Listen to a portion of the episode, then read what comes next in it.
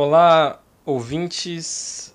Estamos começando mais um, um episódio do podcast do Segundo Cinema. É, nesse para falar sobre o cinema do Andrei Tarkovsky. Esse episódio vai fazer parte de uma quinzena do Segundo Cinema em homenagem ao Tarkovsky, onde a gente vai discutir duas, dois filmes aí que fazem parte, digamos assim, da ficção científica do, do Tarkovsky, que é o Solaris e o Stalker. E hoje, para a gente falar de maneira mais geral sobre o cinema do Tarkovsky, é, eu, temos aqui eu, Leonardo, né, membro do Segundo Cinema, e eu conto aqui com a, com a presença do do Matheus Benites, que é cineasta, youtuber, é, mestrando em filosofia pela PUC. É, desde já, enfim, agradeço muito ao Matheus. Tudo bem, Matheus? Tudo bem. Eu que agradeço o convite, a oportunidade. O Tarkovsky é um realizador muito importante para mim e é sempre um prazer falar sobre a sua obra. Massa, massa. É, então a gente vai começar falando um pouco sobre, de modo geral, é, sobre o Tarkovsky em questões assim de, de estilo e de pensamento, né? O Tarkovsky, além de cineasta, foi um pensador do cinema, né? Ele é marcadamente um, um pensador do cinema, alguém que é, não só fez é, filmes, mas deixou também o registro de seu pensamento sobre o, sobre o cinema, sobretudo no Esculpir o Tempo, né? A, que é uma obra seminal para é, a teoria do cinema, né? Ele também escreveu alguns diários também. É... Enfim, eu não sei se o Matheus quer então começar a falar sobre, sobre essas questões. Pode ser, Matheus? Claro. Eu gosto muito desse livro do Tarkovsky. Para mim, ele é um dos dois livros de cineastas para cineastas que eu acho que são os melhores, assim. Esse e o do Robert Bresson, o Notas sobre o Cinematógrafo, eu acho também fantástico. Mas o, o Tarkovsky, então, pois é, ele foi um cineasta que teve uma obra muito curta, né? mas também muito intensa e com uma visão de mundo muito impactante. assim, né? A gente vê atravessando a sua obra e também presente no seu pensamento uma crítica muito contundente, né? uma espécie de cruzada contra a cultura de massa, né? Que ele vai ver o ser humano contemporâneo assim como impotente espiritualmente e vai pensar muito esse estatuto da arte, né, é, que está sendo cada vez mais substituída e, e, e, tomada pelo consumo, né? E o cinema vem justamente é, como a arte por excelência nessa posição muito ambígua que já nasce nesse contexto. Então ele está ele tá se, se, se relacionando com é, um, um, pedaço muito importante da, da filosofia moderna, né? de pensar tanto essa questão de ruptura com a tradição ocidental, né? aí a gente pode é, voltar ao Nietzsche com, com a morte de Deus, é, e também a questão mais recente da indústria cultural, né? É, com Adorno e todo esse pessoal, que eu acho que o Tarkovsky vai ser no cinema, né, assim como Beckett no teatro, uma forma de resistência da arte, uma forma de é, tentar preservar essa busca pela beleza associada ao sagrado que está na arte do Renascimento e de toda essa tradição, sabe?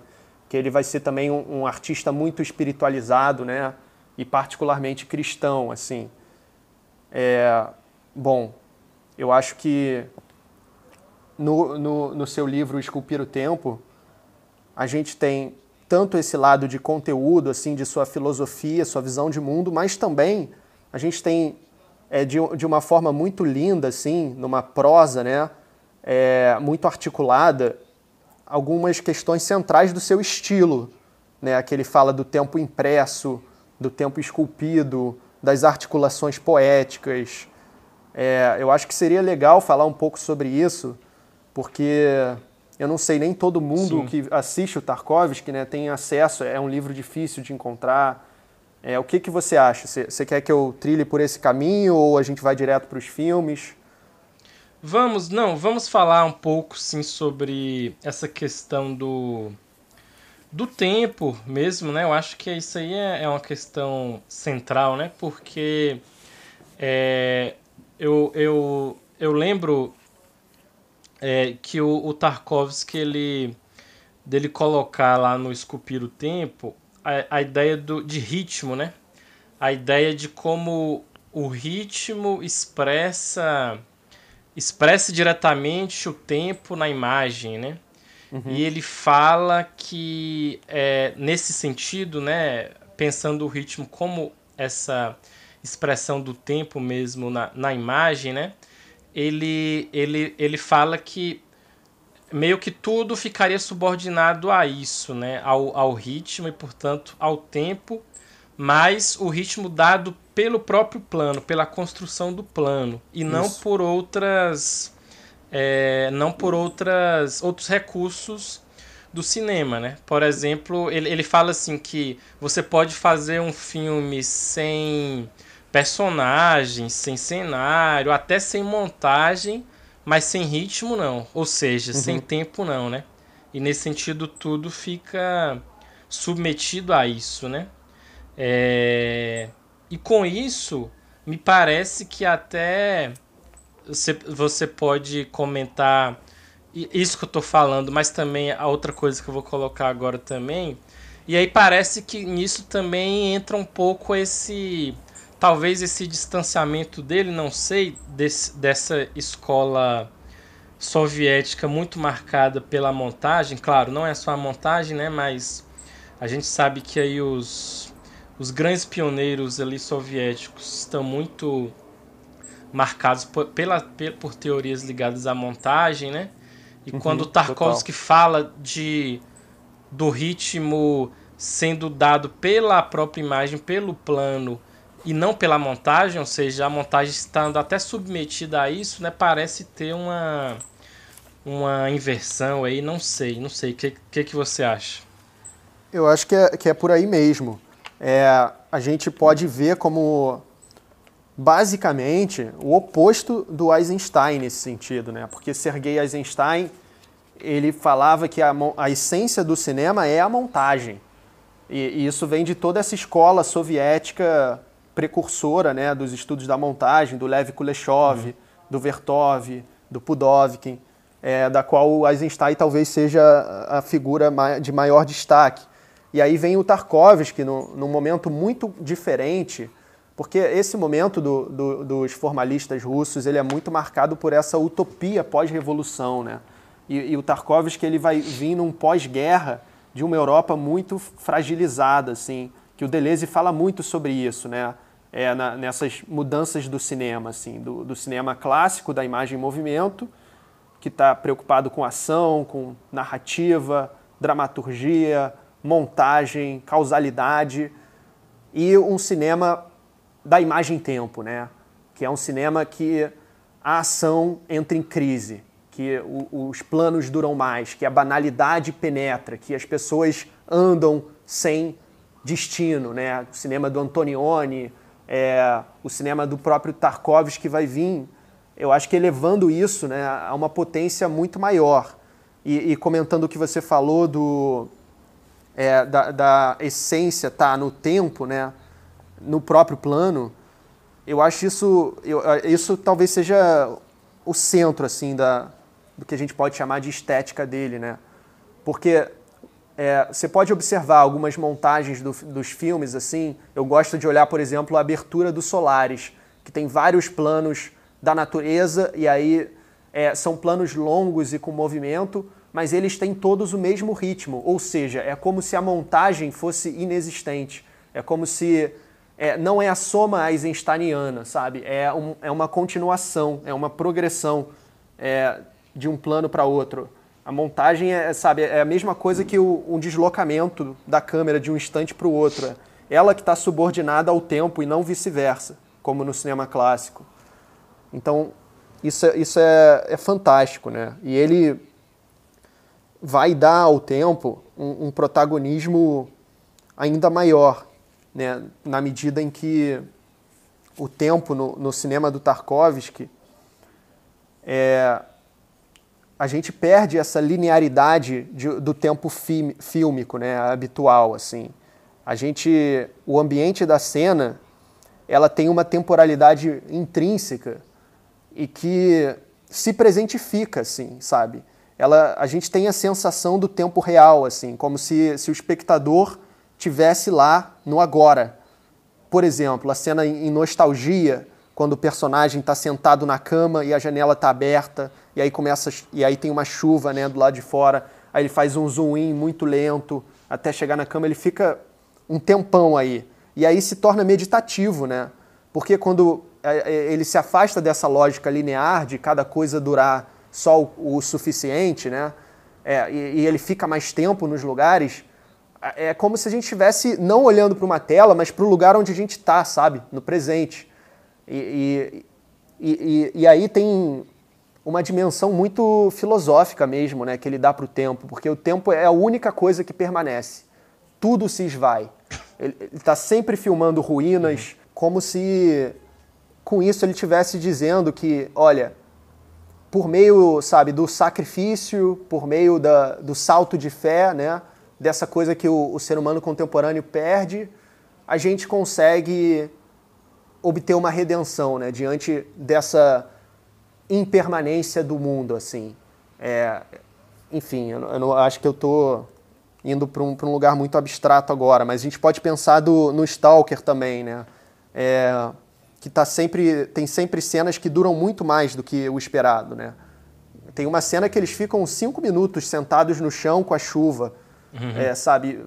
É, o tempo, embora já seja longo, mesmo no tempo fílmico, ele parece ainda mais longo para o espectador. Sabe, o filme de três horas do Tarkovsky parece que tem seis, sei lá, Sim. sabe? Sim, é. é, é...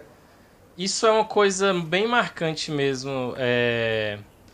porque já são longos os, os filmes, né? A gente já tem alguns filmes de mais de duas horas, até filmes de, de, de três horas e pouco, como o Rublev, mas sempre parece mais, né? Sempre é. parece mais do que, do que a duração ali é, cronológica mesmo, porque é, aquela, é a experiência da duração também, né? Que ele passa pro espectador, né? uhum. né? É, é, trazer uma atenção ao tempo, né?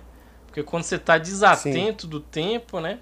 Ele vai passando e a gente não vê, né? Mas quando a gente está atento ao tempo, fica, tu, fica, aí ele vai engrossando, vai densando, vai adensando, né? Vai dilatando, né?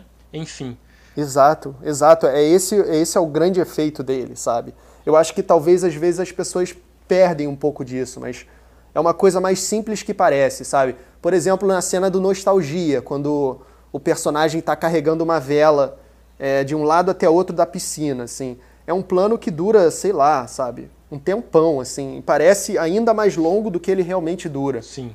É, mas aí o que ele está justamente transformando o tempo, sabe? Ele está dilatando, como você falou, assim, sabe? É uma coisa até meio mágica que, que o cinema possibilita ser feito, assim. Eu acho que isso é, é o é o mais essencial da, do Tarkovsky, né? Essa, isso que ele é capaz de fazer com a forma, esse dilatamento do tempo que permite uma espécie de meditação é, oriunda de uma nova relação com a temporalidade, né? Sim. É, eu acredito que, assim, aquilo que... já Você até citou o Deleuze, né? Aquilo que o Deleuze fala, que ele diz que é, na história da filosofia, né? Há, há um predomínio do, de um pensamento do movimento em relação ao tempo, ou no sentido de que o tempo ele é mais tradicionalmente submetido à medida do movimento, né? Porque o tempo acaba sendo espacializado a, a partir do Aristóteles e aí toda uma tradição que segue a partir dele, né? Quando ele fala que o Kant faz essa reversão do predomínio é, do, do, do movimento em relação ao tempo, né? E aí coloca o tempo na frente. E depois o Bergson, isso é ainda mais forte, né? Porque para o Kant, por mais que ocorra isso em algum nível, o tempo ele ainda, ele ainda é um, ele ainda é um, um, um elemento da subjetividade, né? Ele é um, um elemento da intuição, né? É, só que para o Bergson o tempo é a, é a, própria realidade, é o próprio ser, né? É ontológico, né? E aí parece que esse movimento que esses filósofos estão fazendo, fazem é um movimento que o que o Tarkovsky faz no cinema, né? Inclusive textualmente no Esculpir o Tempo é, é mais ou menos o que ele fala é mais ou menos isso que o Deleuze fala de fazer essa essa reversão, né? De fazer com que esses outros elementos estejam agora é, sejam realizados ou sejam movidos a partir do tempo, né? É, eu até lembro que o, o Jacques Aumont, lá naquele livro A Teoria dos Cineastas, né, ele até fala que o tempo sempre foi uma questão para os cineastas. Só que com Tarkovsky uhum. o tempo vira um verdadeiro problema teórico. Né? Então eu acho que é um pouco, eu sinto que é um pouco isso, esse movimento que ele que a gente vê alguns filósofos fazendo ali já da, da modernidade, da contemporaneidade, né, para cá, parece que é o que o Tarkovsky está fazendo assim no cinema, né? Tem essa, essa sensação. É... Sim, totalmente. Aproveitando que você falou também, dessa, você citou essas cenas do nostalgia, né? Da chuva, da vela. É, uma coisa que também se fala sobre o, o Tarkovsky, né? Porque o Tarkovsky, além de, de ter sido esse teórico, né? Ele também é, ele, ele foi muito estudado, né? Foi muito teorizado, né? É, é um cineasta dos mais estudados e teorizados, né? E uma coisa que também se fala do Tarkovsky é, é a ideia de que ele seria um cineasta dos quatro elementos, né? Você falou, por exemplo, dessa coisa da chuva, né? No, no Nostalgia, né? São vários filmes em que a chuva é um elemento muito presente, né? Uhum. É, de modo geral, a, a, água mesmo, né? Ela, ela, ela aparece muito fortemente em vários filmes. O fogo também, né? O fogo na nessa vela do nostalgia, no na casa do sacrifício também no espelho. É, é a... nesses dois filmes que, que você falou, é, tem momentos em que aparecem os quatro elementos juntos, né? No, Isso. Nessa casa do sacrifício tem os quatro ali. Tem, tem o, a, a casa queimando, tem a água nos, na, na terra, tem a própria terra e tem o ar, né? Nesse plano sequência, assim, é sublime, né? E, e, e no, no espelho tem também um plano sequência que aparece, eu, se não me engano, os quatro elementos ali, que tem outra casa pegando fogo, né? Que aí é, é, é, é, de fato, assim, tem, tem muito isso. Mas foi mal te interromper, que eu não queria perder isso. Não, tá ótimo. Era, era sobre isso mesmo, sobre essa coisa dos quatro elementos mesmo. Era isso. Era, eu queria que você falasse sobre isso mesmo. É... É, eu, aí ele tem, ele tem uma ligação muito com os pré-socráticos, né? Nessa coisa do, de investigar a natureza, né? De um jeito muito direto, assim. É, esse, os elementos, né? A arqué, um princípio mas ele tem uma, tem uma coisa que a gente não pode perder de vista, é, que ele não estava interessado em, em, usar signos, sabe? Você é, deve ter visto isso, né? No Esculpir o Tempo ele fala bastante que uma coisa no meu filme não, não é um, um signo para outra, entendeu? Tipo, o que, que significa o cachorro? O que, que significa é, a chuva, sabe? Não significam nada específico. Uhum. Né? Mas ele prefere que, que, que, que seja como um sonho, assim, como reproduzindo a lógica poética de impressões da vida, assim, mas sem impor, sabe? É como se fosse um, um desvendamento, sabe? Uma cartilha para o espectador, algo que já está pronto. É, é por isso que são filmes muito abertos, né? E muito é, abertos a diferentes interpretações, assim. O que, que você acha? Não, com certeza. É, alguns mais do que outros, né? Mas essa coisa da, da, de proporcionar uma experiência mesmo, né? É, até você uhum. fala dessa coisa da lógica poética, né? Tem muito essa coisa também dele tá de também ter no Tarkovsky essa ideia de um de um, de um, de um cinema poético, né? É, uhum. E aí eu acho que entra duas coisas, né? Entra a questão do do texto também, porque inclusive ele usa as poesias do pai dele, né? nos filmes. Sim. Aparece. Sim. Eu tô lembrando aqui do Nostalgia, do Stalker. Acho que no espelho também. Não tô na dúvida agora. Não sei se você lembrar, você pode me falar. Mas também a coisa, a poesia da imagem mesmo, né? Inclusive, uhum. tem uma coisa que o, o Michel Chion fala, que é a de que ele, de que o Tarkovsky eu acho que até, enfim, até controverso isso, mas de que o Tarkovsky ele usa o texto mais para, por exemplo, os diálogos, né, o texto mais para guiar é, uma narrativa e que, o, e que, a, e que isso daria uma, uma liberdade poética para a imagem, para ele trabalhar a imagem mais poeticamente. O que seria talvez o inverso de outros cineastas que trabalham que, por exemplo, usam o texto às vezes de maneira muito banal, muito para outras coisas até, para criar ambientação, para caracterizar um personagem. É, sei lá, por exemplo, Tarantino, que você tem um monte de, de, de texto que é meio conversa fora e tal, uhum. e aí usa a imagem para resolver a narrativa.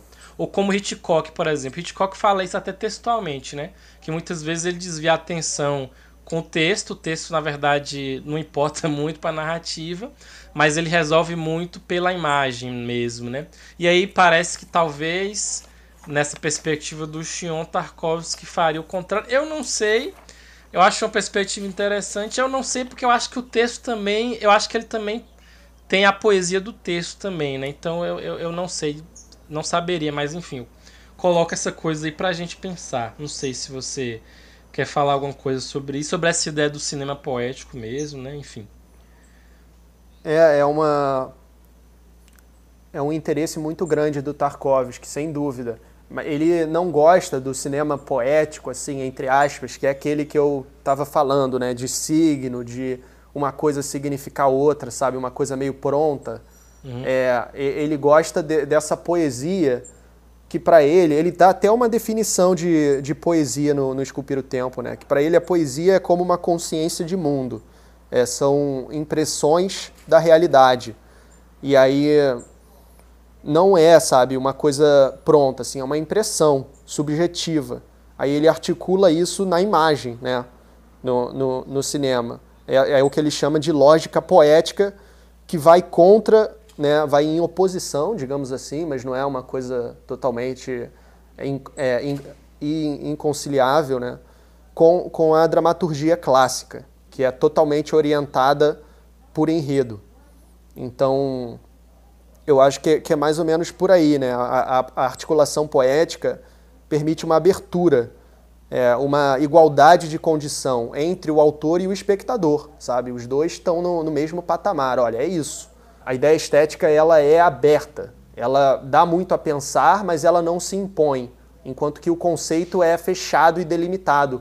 Aí os românticos, o Schelling, por exemplo, vai pegar isso e vai falar que, olha, através da arte a gente tangencia o absoluto, né, a realidade, o ser, de uma maneira é, muito mais potente do que através do discurso, da, da, do sistema, do tratado, que é muito lento e, e em passos muito pequenos, né? Falando da, usando uma narrativa, um filme, um romance, a gente vai ter ali dentro verdades, sabe, sobre a existência e sobre a vida, que não vão estar fechadas em sentenças específicas, mas vai estar ali, sabe, para cada, cada pessoa é, pegar a sua maneira, né, com a intenção do artista, né? Que claro, né, tem, tem toda uma intenção por trás, mas eu acho que é que é esse equilíbrio né, que, que o Tarkovsky coloca. eu vou tematizar o que eu quero, mas eu não vou fechar para o espectador. Eu vou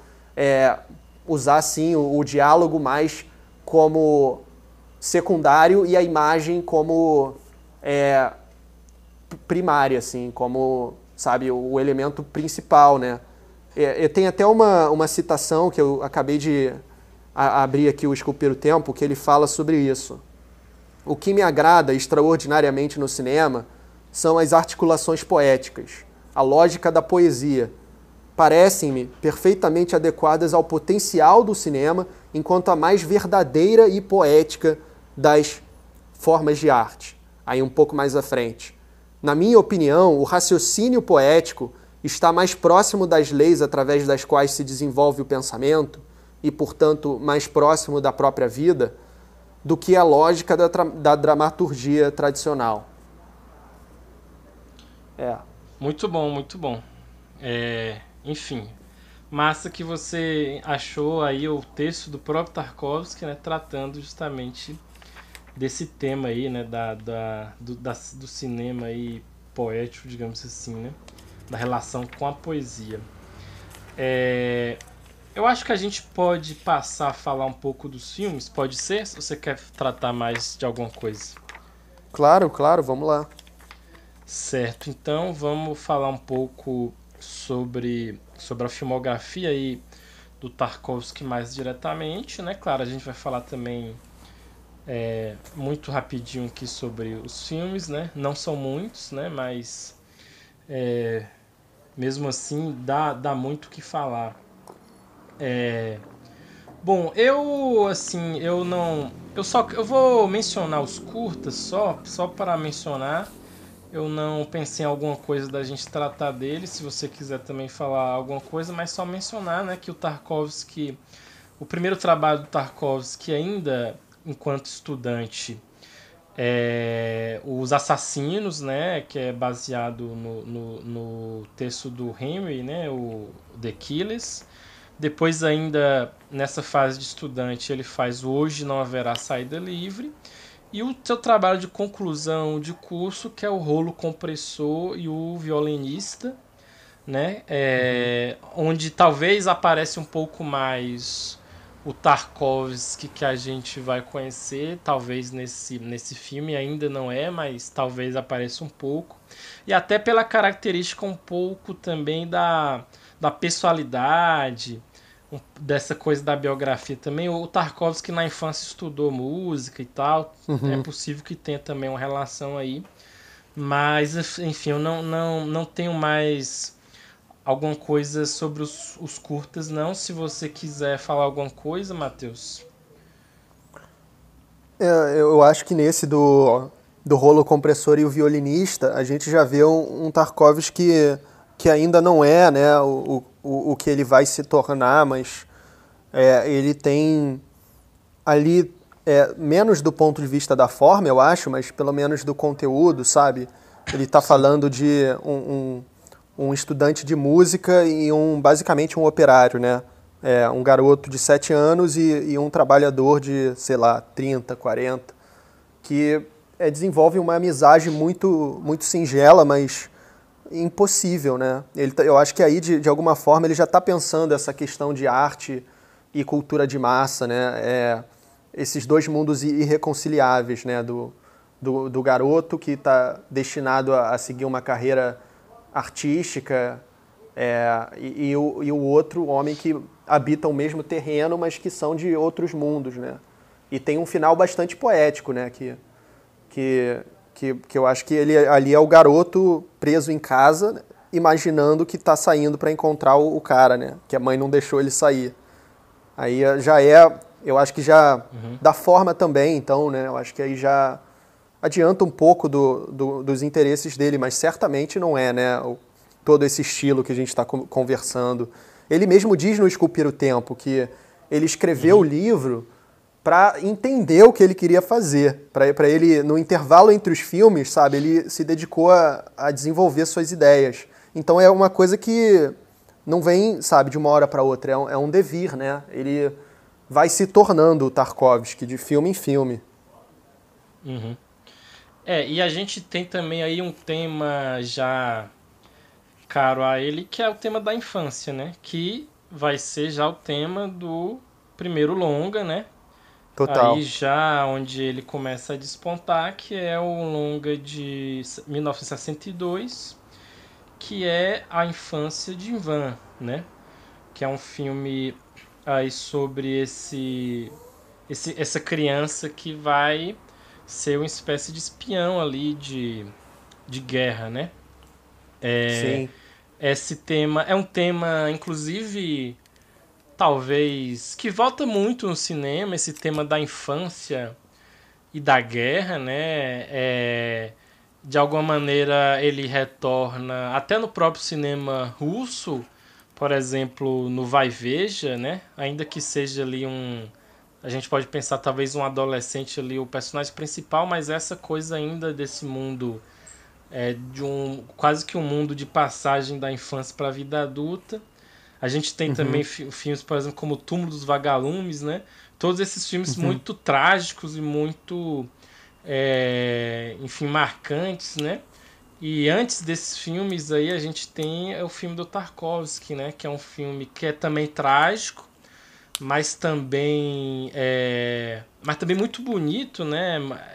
Sobretudo nessa coisa já que ele é, é, formal mesmo, em que ele começa a desenvolver ali, né? Sim. É, é. Você você teria alguma coisa também para falar é, nesse aspecto do, do, do Ivan, porque assim, eu acho, eu acho que ainda também ainda não é o Tarkovsky é mais maduro, né? Ah, eu acho que uhum. a, a, a, gente até nota um filme que é um pouco diferente, mas acho que até por isso é um filme que foi um pouco subestimado, assim. Eu, eu, eu acho que ah, hoje se trata até ele como um filme menor, mas eu, eu não acho que seja um filme menor, não. Acho que é um filme que se equipara a outros assim da, da, da, da mais maduros, digamos assim, mesmo que ainda é, seja ainda o Tarkovsky engatando no, no, no, que ele queira fazer, assim, né? Enfim, não sei. Sim, sim. É, eu acho que é um ótimo filme e que ali ele próprio diz também sobre esse filme, né? É ótimo ler o Esculpir o Tempo nesse sentido que ele fala muito sobre os filmes também. Ele fala que esse filme que mostrou para ele que ele podia ser cineasta. Ele fez ainda com certa insegurança. E ele Nossa. pegou o filme é, e, e, e, e, esse filme ele adapta né, um, um, um conto que é um desafio enorme, assim. E, e ele faz umas escolhas que ele estava muito inseguro, assim. Mas que depois é, ele viu que deu certo, sabe? Que, que aí que são justamente essas partes mais oníricas, sabe? Essas, essas coisas mais do Tarkovsky mesmo, que ele vai se sentir, eu acho que, autorizado a explorar cada vez mais depois do Ivan. É, e o Ivan é Sim. muito uma história sobre uma infância que não aconteceu, né?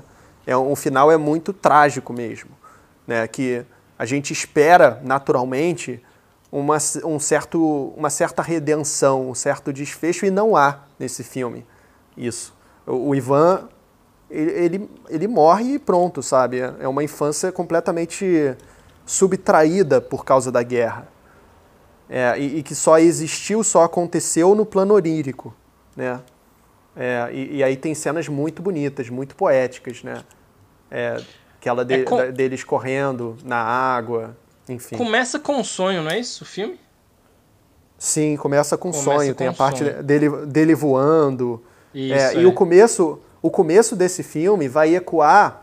O primeiro plano desse filme vai ecoar o último plano do sacrifício. Sim. Que é uma árvore. A criança com a árvore, né? A criança com a árvore, exato. É, exatamente, exato. é. Ecoando. Isso... Isso, é, isso é muito interessante, né? noção de uma, uma obra completa, né? Dele lá finalizando com essa, com essa imagem que remete ao começo do primeiro filme, né? A última cena Sim. do último filme remetendo também ao início do, do primeiro filme.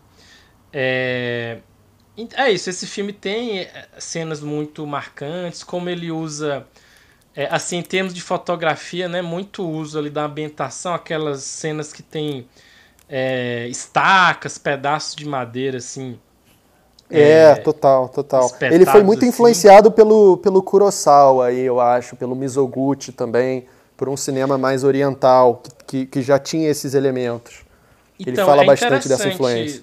É, você falar isso porque, por exemplo, essa coisa de um cineasta dos quatro elementos, por, por exemplo, para mim ela se aplica ao Kurosawa também, além do uhum. Tarkovsky, né? E o uhum. Mizoguchi é muito essa coisa do, do, cineasta do plano, né? Essa coisa também Sim. do cineasta do plano, né? Mais do que o cineasta do corte, digamos assim, né? Eu é, acho por isso que, que ele gostou tanto deles, né? isso, é. E ele, ele gosta, falando também nisso, né? É, a gente até falou dessa, desse certo distanciamento ali dos primeiros russos, né? Mas desses primeiros, ele vai gostar muito do Dovzhenko, né? É, que sim, faz, sim. inclusive, o Terra, né? E... É, é, é. Total. E é interessante como esse tema também, esse tema da Terra, é um tema que tá faz parte dessa coisa dos quatro elementos enquanto terra, mas também terra de um modo mais amplo mesmo, né? Por exemplo, tem a, uhum. uma cena do Ivan que é, é famosa, que é aquela cena do beijo, né? Que tem ali os dois. Tem uhum. o, o cara ali do exército com a moça que é. Acho que é médica do exército, né? Alguma coisa assim. E aí fica ali num. Ele fica meio importunando ela ali é, no meio das árvores. Aí tem aquela cena em que ela vai atravessar um, um, um, um vão, assim, um buraco, né? E ele erga, ele ergue uhum. ela nos braços e beija, né? E naquela cena a câmera tá é. na, como se estivesse dentro da terra, né? Porque ela tá na altura assim do. Ela pega eles de baixo, né? E ela tá meio que no buraco, é. assim, né? E eu fico pensando como Muito também que essa coisa da terra ela, ela volta no cinema dele também, né? Sim. E, e, é legal como que ele faz é, essa coisa de perder um pouco o protagonista. Ele vai fazer isso no, no Ivan Rublev, no Andrei Rublev bastante também. De esquecer um pouco o Ivan, esquecer um pouco o Andrei e ficar nos coadjuvantes ali, sabe? É, para comunicar um certo espírito né, dessa realidade.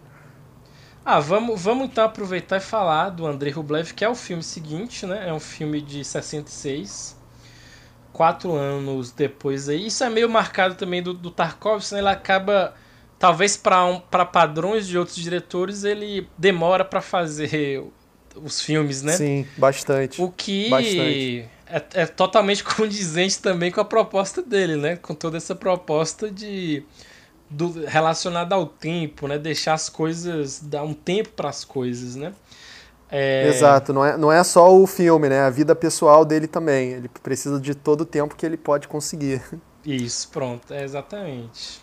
Então ele vai fazer o Rublev, né? Que é. Salvo engano, é o filme mais longo dele, eu acho. Não sei se, se eu estiver errado, você pode me corrigir, né? É um filme. Acho que é, acho que é sim. É, né? É um filme que é sobre, portanto, o Andrei Rublev, né? O, o, o, o artista russo, pintor de, de, de, de ícones, né? É, o filme tem, é, apesar disso não ser exatamente, parecer ser uma preocupação do Tarkovsky, o filme tem uma fidelidade histórica, né? E aí eu acho que já é muito, aí em relação ao Ivan já é mais o mesmo estilo do Tarkovsky, já é mais a coisa do tempo mesmo, se, se adensando ali no, no plano, né? Eu acho que, que já é mais isso aí. Também tem também uma certa relação ali dessa coisa também da Terra, até a relação da Terra com o céu, né? Aquela cena do, do balão que, que sobe e desce, né? Eu acho que eu acho que de repente é uma maneira também do Tarkovsky pensar um pouco essas coisas relacionadas à imanência e transcendência, que é uma coisa que é muito cara a ele, até por conta da, das questões da fé e tudo mais, né? Enfim. É... Sim, sim. Pode falar mais do Rublev, se você tiver mais alguma coisa.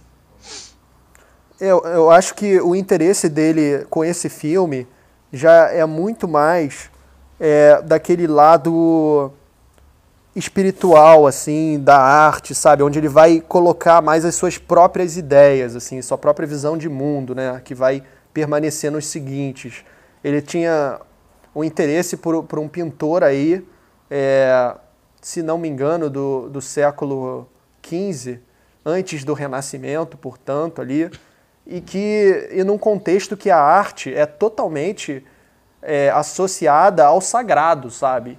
É, a religião, que é, que é um dado né, do universo. E, uhum. e, e, não tem muito essa coisa do, de autoria, né, do, do, do artista, é, da vaidade do artista, né, da, da subjetividade do autor. É, é, muito mais, olha, eu vou ali nessa igreja pintar um ícone.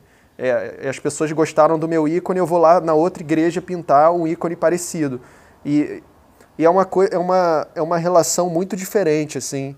E, e, eu gosto como que ele termina o filme, ele não mostra, né, é, a, direito as pinturas do Andrei durante o filme, mas aí no final ele abandona o filme, a película, e, e faz uma montagem só de pinturas do, do Rublev. Então é como se ele tivesse contextualizando um espírito da época é, e depois mostrando o que que essa época deu origem, assim. É como se ele estivesse fazendo uma, uma viagem no tempo mesmo, assim, e, e tentado empreender uma ligação, né, uma comunhão com um artista de outro tempo, é, que, que tinha justamente essa dessa tradição que ele busca preservar né, na cultura de massa, dessa relação da beleza com o sagrado. E eu acho fantástico, assim, tem, tem vários personagens interessantes, tem aquele personagem do Kirill, que é o, que é o pintor frustrado, né, que tem inveja do, do Andrei, e que depois ele abandona o mosteiro, né, que eles são monges, e aí depois ele se arrepende é, e, e, aí ele volta e, e, e, fala que, que é miserável, sabe? Ele está totalmente vivendo sob culpa, assim. É, eles lidam com a realidade justamente de acordo com aquela teologia, né? De, de é, é, é, é até, sabe, bastante é, perturbador ver isso, assim, sabe? O quanto que ele está completamente é, certo de que a vida é miséria, basicamente, e que só há salvação no mundo posterior, né? Uma coisa... Esse personagem é, me chama muita atenção, assim, esse do, do Kirill. Aí ele volta para o mosteiro e, e o, o, o, padre lá, né, superior, ele, ele deixa ele ficar se ele, se ele escrever 15 vezes as escrituras. Então era uma coisa muito, muito diferente, uhum. né? E o Andrei, ele, ele tá muito preocupado com a, com a espiritualidade dele, né? Ele é muito mais observador, ele não tem muito essa coisa da, da vaidade. Ele é um cara que pintava bem e, e, e vivia de um jeito muito humilde. E, e, ele buscava uma, uma comunhão, assim, uma ligação espiritual com os outros. Ele tem um, um amigo né, que ele faz ali no final, aquele garoto do sino, que é totalmente obstinado, que tem também essa fé, sabe? E aí ele fala: Nós vamos viver juntos agora. É, você construindo sinos e eu pintando ícones, sabe? Então uhum. é uma vida muito, muito errante, muito peregrina, né? É, é, é muito da, de, de, desse, do espírito dessa época que é completamente remota e inconcebível para nós hoje, né? É, Sim. Tem, tem uma cena que, que ele encontra um grupo de pagãos, que eu acho a melhor cena do filme, é, que, que eles estão correndo lá com, com tochas e entram no mar todos nus. Aí ele, né, um monge completamente voltado para a interioridade, assim, e, e para o espírito. É, aí vem uma mulher, né, nua, e, e, e, ele se sente completamente perturbado, uhum. assim, sabe? Ó, fica longe de mim. É, ele está preso, ele é preso, né, pelo, pelos pagãos. Aí ela vai lá e, e dá um beijo nele, né? É, é, é, uma cena e depois ela vai embora. É uma cena muito, muito boa, cara. Eu, eu acho que é a minha Sim. cena favorita. É, é um filme com, com muitas cenas também, né, marcantes assim. É, mas é isso, é um, é um, é um grande filme. Pra, para muitas pessoas, muitas, conheço muitas pessoas que consideram o Rublev até o melhor filme dele, enfim. Claro que isso é sempre muito difícil, são todos filmes muito de um nível muito próximo, assim, eu, eu acredito, né? Então é muito assim, do pior para o melhor é, é, é, é uma distância pequena, eu diria. É, e o, o Rublev é o, é o primeiro filme que ele faz em cinemascope, né? Na tela aí mais é, alargada, né? Mais horizontal. E depois, o próximo filme dele também é feito assim, depois ele não faz mais, né? Que é o Solaris, seis anos depois, em 1972, né? O Solaris, que é uma adaptação do, do, do livro de ficção científica do, do, do, Stanislaw Lem, né? É, e que surge ali naquela coisa de ser uma resposta, ou um diálogo, né? Com o Kubrick, com o, o 2001, né?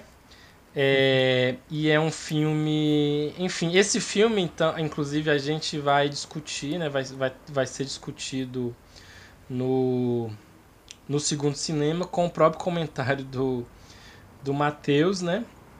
Mas, enfim, se, a gente não vai também falar tanto dele porque ele vai ser discutido, mas se o Matheus quiser né, falar de maneira mais geral né, sobre, sobre os Solares, é, eu, eu vou guardar o melhor para uhum. o Cineclube, para o pessoal não ouvir o podcast e faltar. Mas, é, eu, bom, eu vejo muito filme né, do, do Solaris como uma ligação assim é, do ser humano com a Terra, assim, como que nós estamos presos à Terra, né? Nós somos a própria Terra. Nós Isso. fazemos parte, a gente vem e volta para a Terra. Então tem todo esse lado da desmedida, da híbris, é, que ficou é, muito potente na, na Guerra Fria, né, e que ganha uma dimensão apocalíptica, né? Até hoje tem diversas bombas nucleares que são capazes de acabar com o mundo, sabe? Assim, muito fácil. É, e cada vez mais países têm elas agora, né? Só não está o conflito muito intenso quanto era né? nesse é, mundo bipolar né, da, da época do Tarkovsky, onde isso era uma ameaça direta, né, uma ameaça diária. Né? E o Kubrick também vai estar muito preocupado com isso, vai fazer o, o Doutor Fantástico, que acaba com o mundo acabando né, com, com, com a bomba atômica.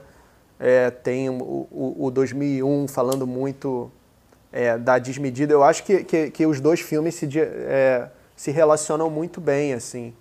É, o, o o Tarkovsky ele tem, eu acho que um interesse de falar sobre, sobre isso, assim, sobre o ser humano e a Terra e como que sempre há algo que a gente não vai compreender, sabe? É, ele está falando no momento de extrema desmedida do ponto de vista científico é, e tecnológico é, e bélico do ser humano sobre é, uma coisa, uma verdade que vai estar tá sempre além né, das nossas capacidades de é, compreensão e de desenvolvimento tecnológico, assim, mas é, a narrativa, enfim, é, eu gosto muito como que ele trabalha os sonhos e as coisas que vêm voluntariamente né, na, na estação Solaris, que é parecido com a zona do Stalker também, mas tem, tem uma diferença entre as duas, né? Porque no Solaris é, os desejos e uhum. o, o, que os pensamentos, as coisas subjetivas, elas emergem sem que você queira, né? Na, na zona do, do stalker é, é uma coisa mais específica, né? Que você tem que ser capaz de dizer, é, né? O que que você espera da vida, o que que você quer, qual é o seu desejo.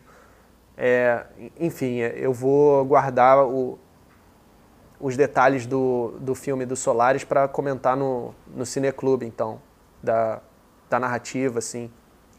Tudo bem. É...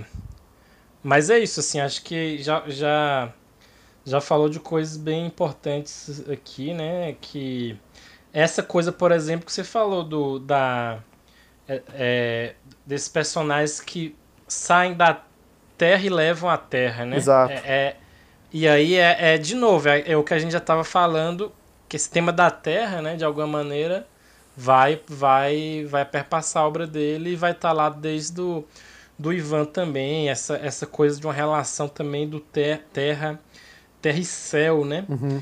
E até por, como você tratou dessa coisa da, do desejo, né? É, é também interessante aqui que esse é um filme que também começa a misturar mais essa coisa do da subjetividade e objetividade, né? Uhum. No Ivan, a gente tem isso muito forte pela dimensão do sonho, mas ali você tem uma distinção Sim. mais forte. No Solaris, você já começa a ter uma mistura maior dessa dimensão objetiva e subjetiva e também temporal, porque tem uma certa Total. uma certa questão também de presente e passado também, né? Total. É, e aí, no próximo filme, né, pra gente falar um pouco também, que é dois anos depois, O Espelho, isso parece se radicalizar mais ainda. Muito. Parece que essa questão de uma, de uma, de uma coalescência do tempo e da, de uma mistura de objetividade e subjetividade parece que fica mais forte ainda no, no espelho, né? Talvez eu acho que a gente poderia dizer que é o filme mais experimental, assim, né? Do Tarkovsky. Com certeza. O que, que você acha? Com certeza. O espelho é a prática por excelência do que ele teoriza sobre articulações poéticas. O filme é um fluxo poético, é um devir, assim, é pura poesia. É não tem é, uma lógica linear, dramatúrgica que você possa acompanhar. Assim. É, é muito sobre um espírito que atravessa uma família, né? a mãe, a filha, e como que é, as próprias experiências subjetivas do Tarkovsky vão estar tá ali sendo traduzidas né? É, na forma cinematográfica, na imagem, no som, nos poemas que ele escolhe.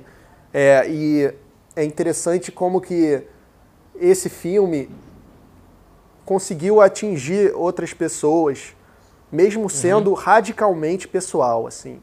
Isso é uma coisa que é muito Isso. compreensível você ter um pé atrás com Tarkovsky, né? Tipo, olha, tudo bem, é, você faz o seu filme aí ultra poético, mas você viaja sozinho, assim, você transcende sozinho. Eu, espectador, fico aqui de fora. Mas aí, mas no Esculpir o Tempo, ele traz umas cartas que ele recebeu de, mostrando justamente uhum. o oposto. Olha, eu nunca vi um filme, né, que eu, eu pude me ver como num espelho mesmo, sabe? Que falasse tanto sobre mim, mas como você poderia saber disso, sabe? Então é.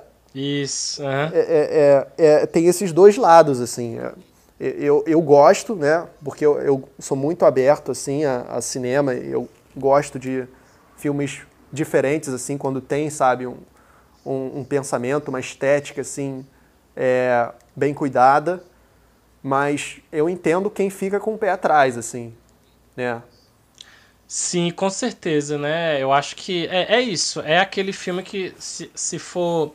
Se a gente acusar o, o Tarkovsky de hermético, esse filme seria mais suscetível a isso, né? Talvez até por isso ele também coloque essa coisa das cartas, né? É, uma é, defesa. Acho que a mulher fala até que.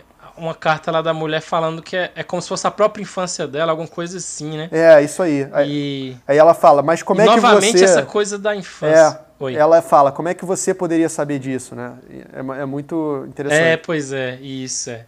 E novamente essa coisa também da infância e tudo mais, né? É. É isso, talvez o eu não sei, talvez o mais pessoal, né? Do Tarkovsky, assim, o filme mais pessoal, talvez. Sim, é, tô, embora todos acho. sejam, né? Mas talvez seja. Ele seja mais marcado nesse sentido, né?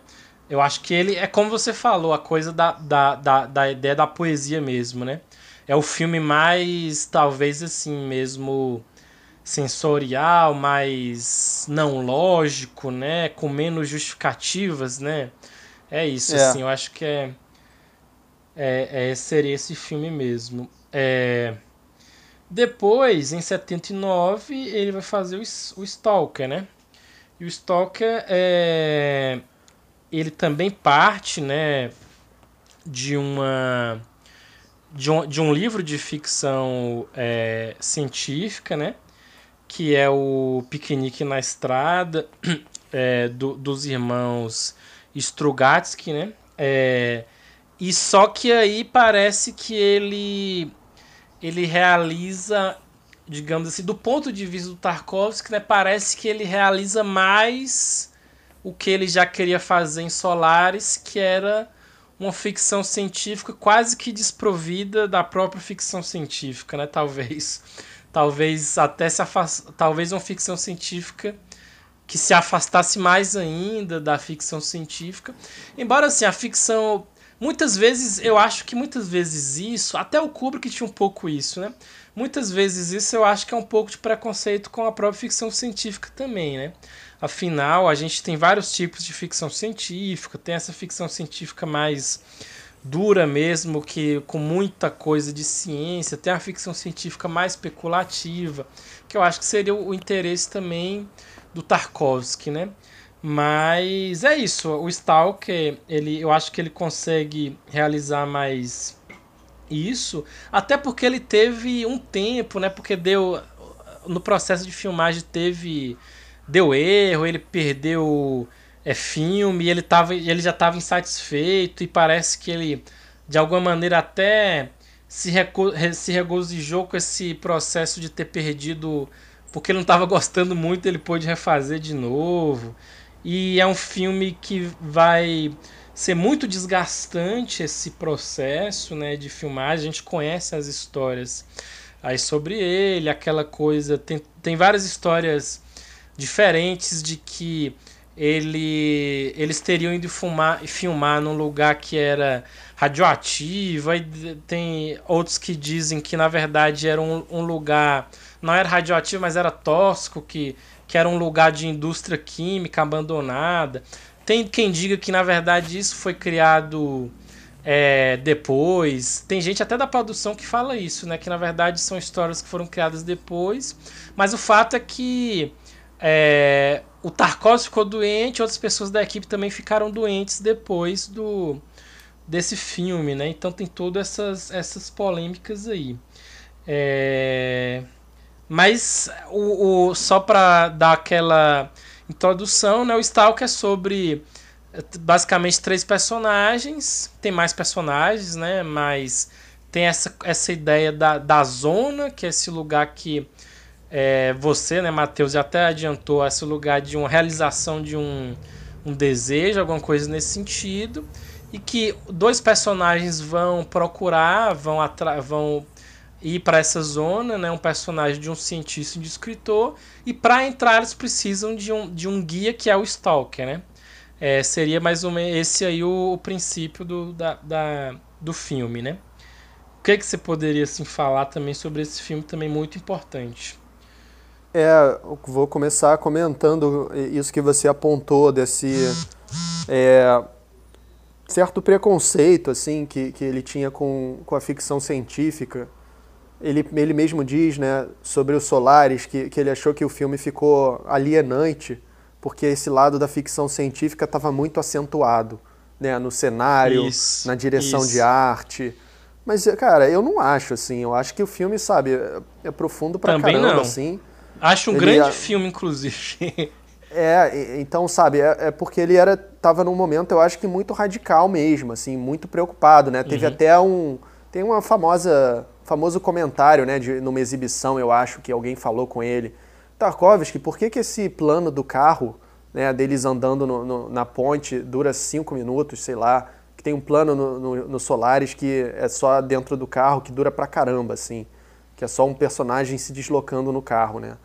Aí ele falou, ah, é para os é, idiotas saírem da sala, alguma coisa assim, sabe? Mas hum. é, é, ele, às vezes, eu acho que ele tinha, por isso ser uma preocupação muito grande, né? Essa coisa da arte, da indústria cultural, ser uma coisa que atacava uhum. os nervos dele, às vezes ele tinha uma postura, talvez, é, bastante agressiva nesse sentido, né?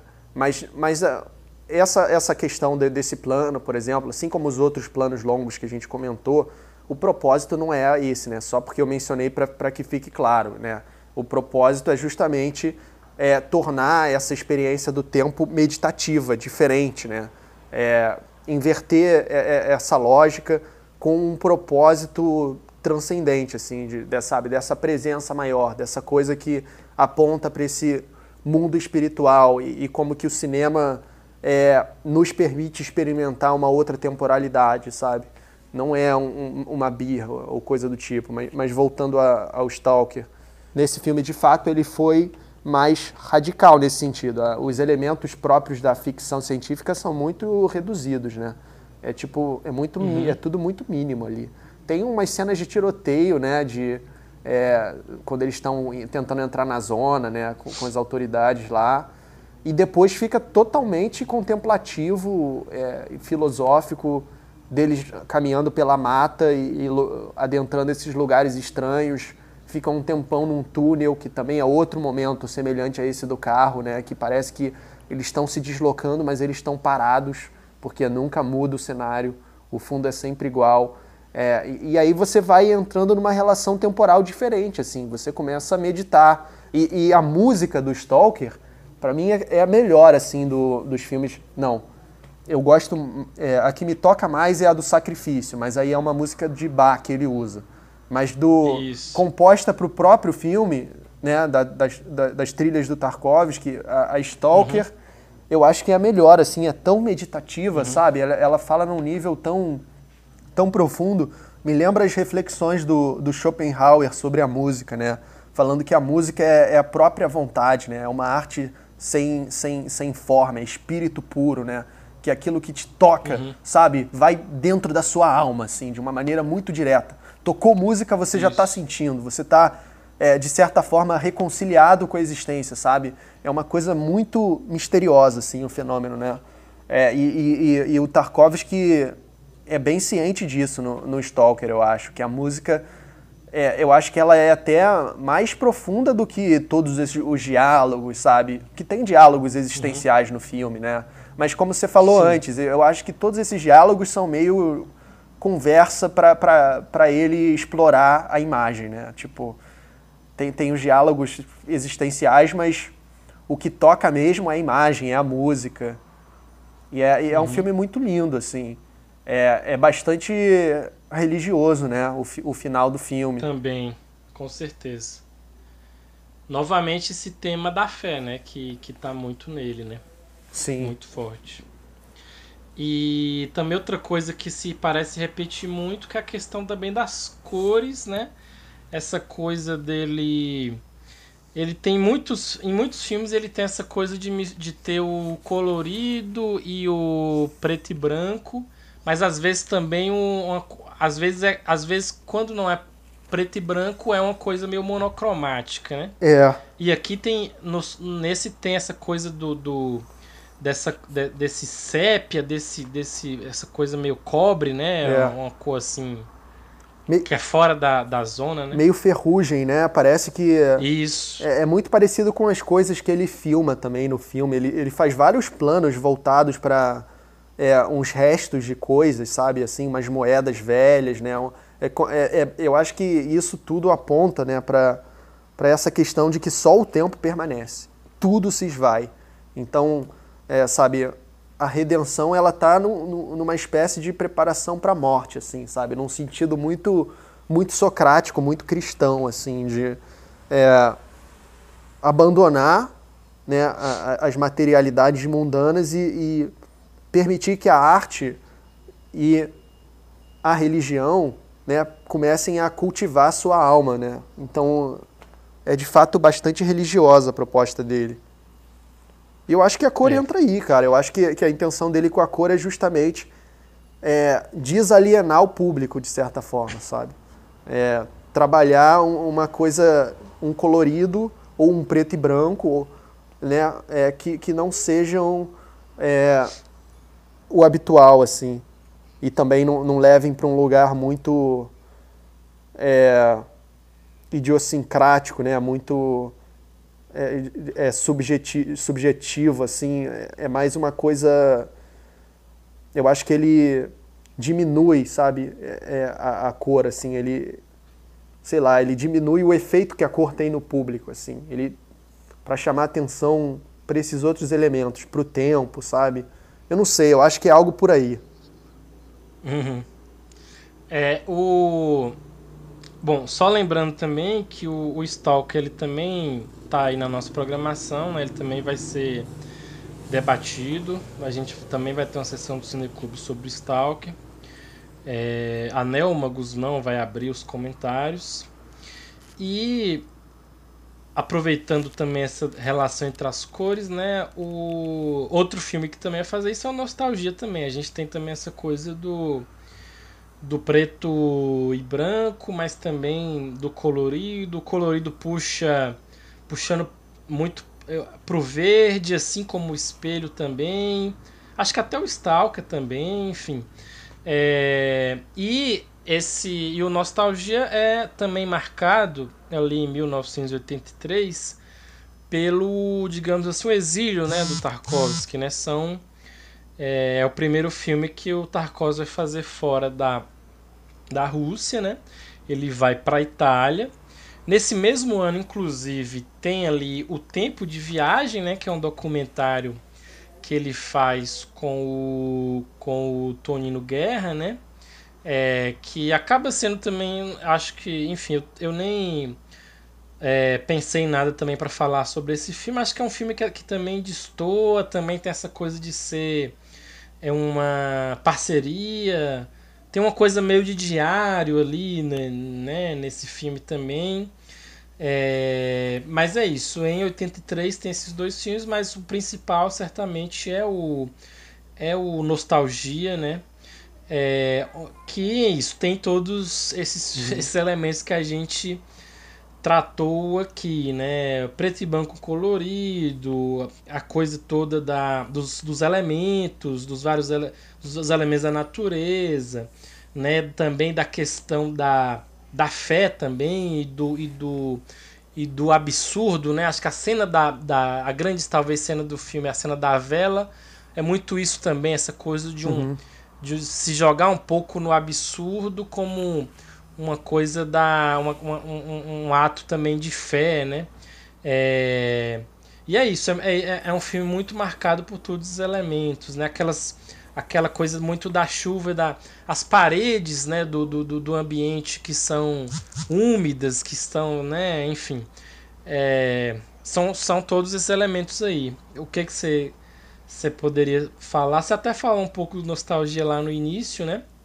É, não sei se, se você quer falar alguma coisa sobre nostalgia ou sobre o tempo de viagem claro, também, claro. enfim. Claro, é, o, o Nostalgia eu acho que ele está fazendo de novo o que ele já estava fazendo de alguma forma no Andrei Rublev, quando ele busca um autor, um artista de outra época e tenta estabelecer uma comunhão espiritual com ele, né? entender o espírito dele e de sua época. Mas dessa vez é, ele já está, eu acho que se direcionando ao mesmo tempo para um, um, um, combate mais é, ideológico, assim. Mas eu falo isso não de uma maneira impositiva, sabe? É, mas de tratar da, das suas ideias né, esse seu problema com a cultura de massa de uma maneira mais é, concreta no, nas histórias, assim. A gente tem um personagem aí, né, desse escritor que vai estar tá escrevendo uma biografia sobre esse artista que, que morou ali nessa, naquela região, é, de outra época, e ele tem uma experiência muito espiritual nesse lugar é, a partir principalmente do contato com a figura do Domênico, né? Que é esse cara totalmente é, isolado assim da, das normas, né? E do mundo é, contemporâneo, assim. Ele é uma pessoa muito espiritualizada e que trancou a sua família dentro de casa, é, se não me engano, por sete anos, alguma coisa assim, é, esperando pelo apocalipse. É, e aí é, ele vai ganhar cada vez mais destaque no filme, vai ter uma influência muito grande no, no, no, protagonista.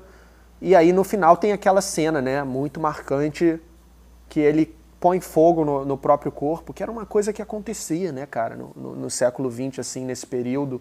É, teve lá um monge, né, que, que se queimou em protesto, que, que o Bergman até bota no Persona. É, no Persona, isso. E, e, e isso é, uma, é, é, um gesto, né, muito, muito marcante, assim. E, ele faz isso na estátua, se eu não me engano, do, do imperador Marco Aurélio, no monumento lá na, lá na Itália, né? É, e, e, e, ele está falando, né, é, protestando contra justamente o mundo contemporâneo, esse mundo de impotência espiritual, esse mundo de individualismo orientado para o consumo, é, totalmente materialista é, e que não tem um compromisso com, com o sagrado, com, com a beleza.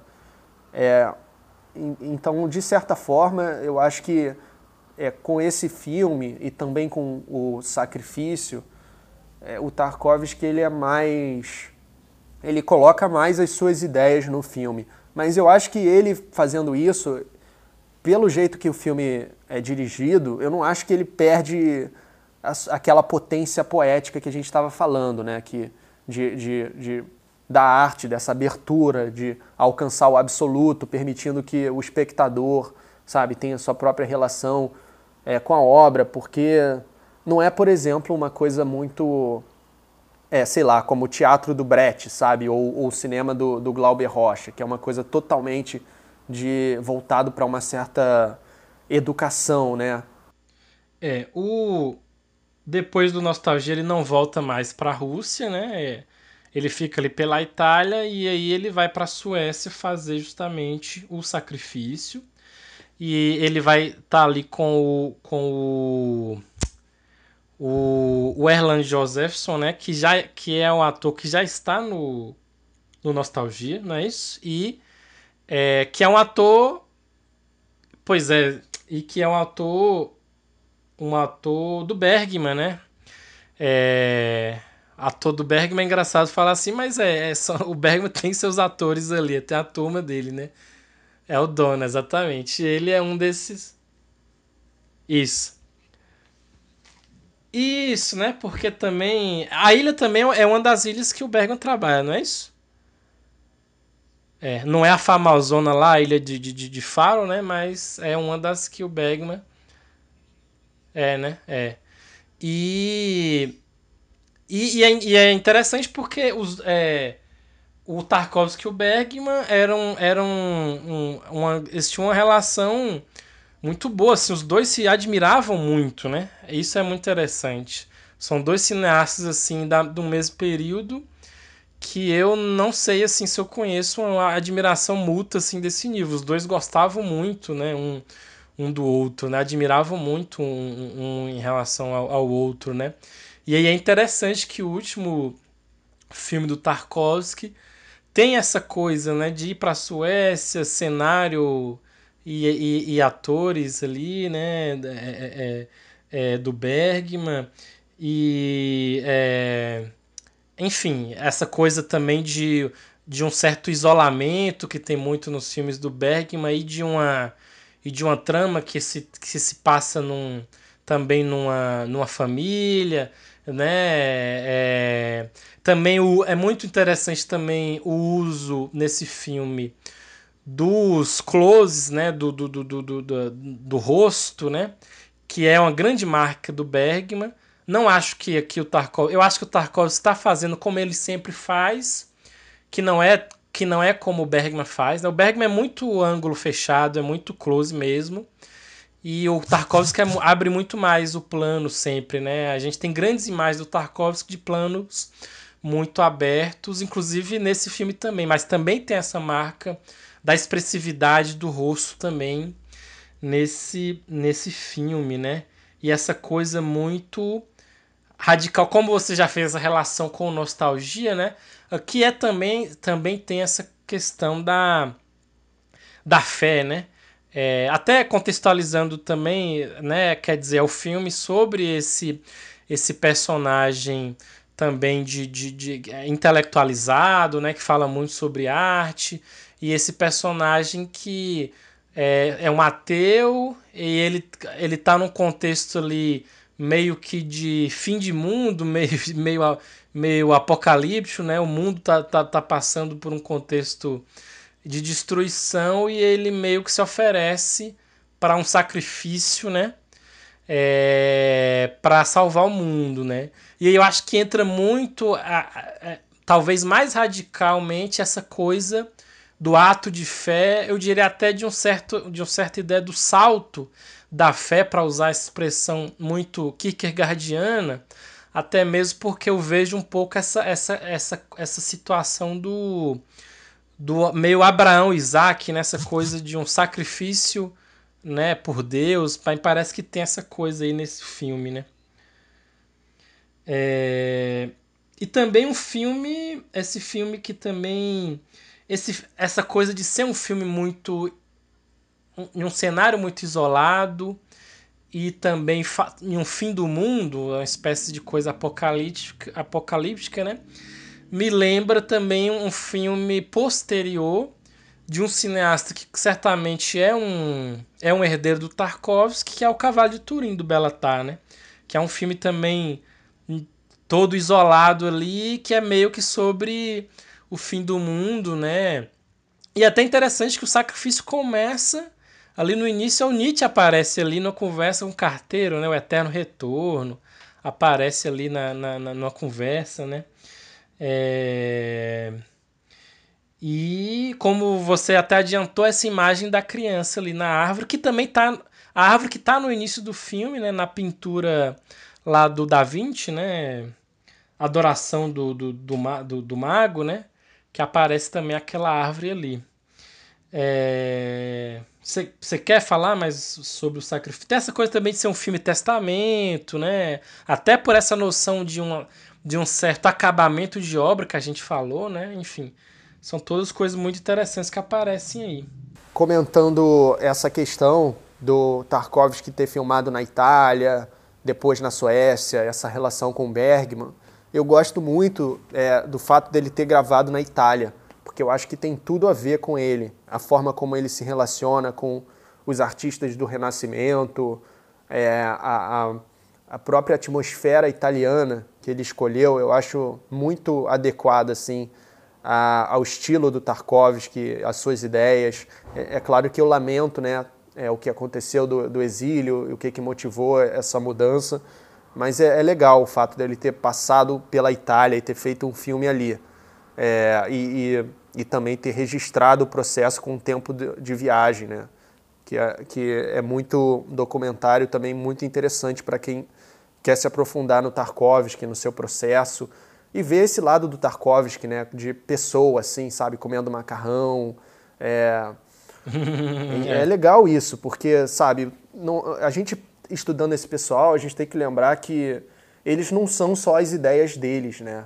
Tarkovsky, sabe, também dançava, sabe, com as pessoas nas, nas festas, tem polaroides, tem é, a questão né, da, de toda essa, essa problematização da, da arte em cultura de massa e tudo mais, é que a banalidade ela não pode ser predominante, né? Não é que ela não tenha que existir, né? Tipo, o problema é quando o estatuto da arte, da experiência estética fica definido por isso, por consumo, né? Mas todo mundo precisa, né? Em algum momento de, sei lá, uma bobeira ou, ou é, uma descontração, né? Ninguém consegue estar tá fruindo obra de arte sagrada o tempo todo, né? Isso não, não é o que ele defendia. E, é, bom, o, o, Bergman e o Tarkovsky, como você falou, eles, eles tinham essa relação muito de é, puxar o saco um do outro. Mas é engraçado que no, no Lanterna Mágica o Bergman ele zoa o Tarkovsky porque ele fazia traveling o tempo todo. Ele fala que ah, o Tarkovsky fica balançando a câmera sem parar, né? Aí o Bergman, esse, essa coisa mais estática, mais imóvel, mais do, do rosto, né? como se falou do close, uhum. é, que para ele o, o trabalho do cineasta começa e termina com o close. Né? E o Deleuze sublinha isso, falando do Bergman, que ele chama de imagem afeto, que é, o rosto é, é como uma placa de afeto. Né? É, e o Bergman trabalha uhum. muito bem com isso, assim, penetra a alma. Né? E e, e, de fato ele tá num terreno muito bergmaniano, assim, quando ele faz o sacrifício. O, o ator, é claro, a, a ilha, a atmosfera, mas ele é muito diferente do Bergman no sentido é, de visão de mundo, assim. Porque o Bergman, ele tem uma postura quase que Kierkegaardiana, eu acho, né? Eu dei um, um curso sobre o Bergman esse ano, se chama é, Diálogos e Interseções. Ele pode ser adquirido ainda gravado, né? É, mas aí eu tive a oportunidade de, de, mergulhar muito no Bergman e eu, eu, vi que ele tem uma relação muito mal resolvida com a fé, assim, de tipo ele Sim. nega Deus de muito, desde muito cedo, mas ele nunca para de falar sobre Deus ou a ausência dele. Então, sabe, não é exatamente um ateísmo confortável, né? É, é uma relação mais kierkegaardiana, né? De é, dificuldade da fé ser um trabalho árduo, né? Da, dessa incompreensão, uhum. assim, da, de, da, da, condição Sim. humana, o desespero. Então, mas o, ele não tem a entrega que o Tarkovsky faz, né? Ele não dá o salto de fé que o, que o Tarkovsky dá uhum. inte, integralmente, é, né? Exatamente. Aí eu, eu, eu é. brinco que, que, de chamar de o avesso e o direito, né? Os dois, assim. Eu quero fazer um vídeo comparando eles ainda no canal, porque eu acho essa relação muito interessante. É porque, né, sabe, no Com trabalho, é, eles eram fãs uns do outro, né? Ao que tudo indica. E, e cara, o Sacrifício é, é o filme que talvez seja o, o que ele vai mais a fundo em colocar suas próprias ideias éticas, assim. Nessa né? coisa que a gente já falou do, do nostalgia. Aqui ele está fazendo um filme que é uma parábola, né? É cinematográfica. Ele pega um contexto moderno, distópico, de, sei lá, uma terceira guerra mundial, uma guerra nuclear, e, e fica num ambiente muito micro, contando uma história que é quase um conto de fada, assim. Então é, é, um, é um paradoxo, uhum. né? Desde o começo. É um Sim. intelectual moderno num, num conto de fada. E tem esses personagens muito idiosincráticos, como o do carteiro, que a gente não sabe de onde veio, e, né, é um cara que está sempre falando coisas muito bizarras e que justamente planta a ideia do, do, do sacrifício na, na cabeça do, do personagem, né? Quando ele está é, em crise, né? Quando todo mundo está vendo uma crise de desespero por causa dessa guerra que está irrompendo. Ele fala, olha, é, ele reza, né? É, isso é muito importante. Ele que é ateu, reza e, e promete, né? Olha, se, se essa situação se resolver, é, eu eu tô disposto a entregar tudo, sabe? Eu tô, tô disposto a mudar radicalmente a minha vida é, então é aquilo do sacrifício, né? aquilo que o Tarkovsky já sempre apontou, é o próprio título do filme. E aí vem né, a forma pela qual isso vai se dar, que a gente pode ler como a oportunidade divina né, que, sendo oferecida a ele. É, que aí é o carteiro falando, olha, você tem que ir lá dormir com a feiticeira, sabe? Uma das criadas da, da sua casa é na, é, na verdade, uma feiticeira. E, e, e aí ele fica, né, como assim? Mas aí, mas aí ele vai, né? E, e no dia seguinte. Uhum. É, e tem uma cena muito linda deles levitando, né? É, uhum, e, e, essa feiticeira é sempre uma, uma, atitude muito singela, muito mínima, que a gente nunca sabe, sabe? Se ele está projetando alguma coisa nela ou se ela é realmente mais oculta, sabe? Tipo uma Virgem Maria, né? Uma coisa assim é, que não se exibe, né? Tem essa coisa da imaculação é, e, e, e, aí, de fato, né, é, é, ela entende, ela, ele passa nos testes, digamos assim. É, aí tem essa cena que dessa relação dos dois, que é eles levitando, né, que é muito muito linda assim, muito bela. E aí no dia seguinte está tudo normal, assim, não tem mais a guerra, não tem mais a crise. E aí, ele precisa cumprir a promessa, né?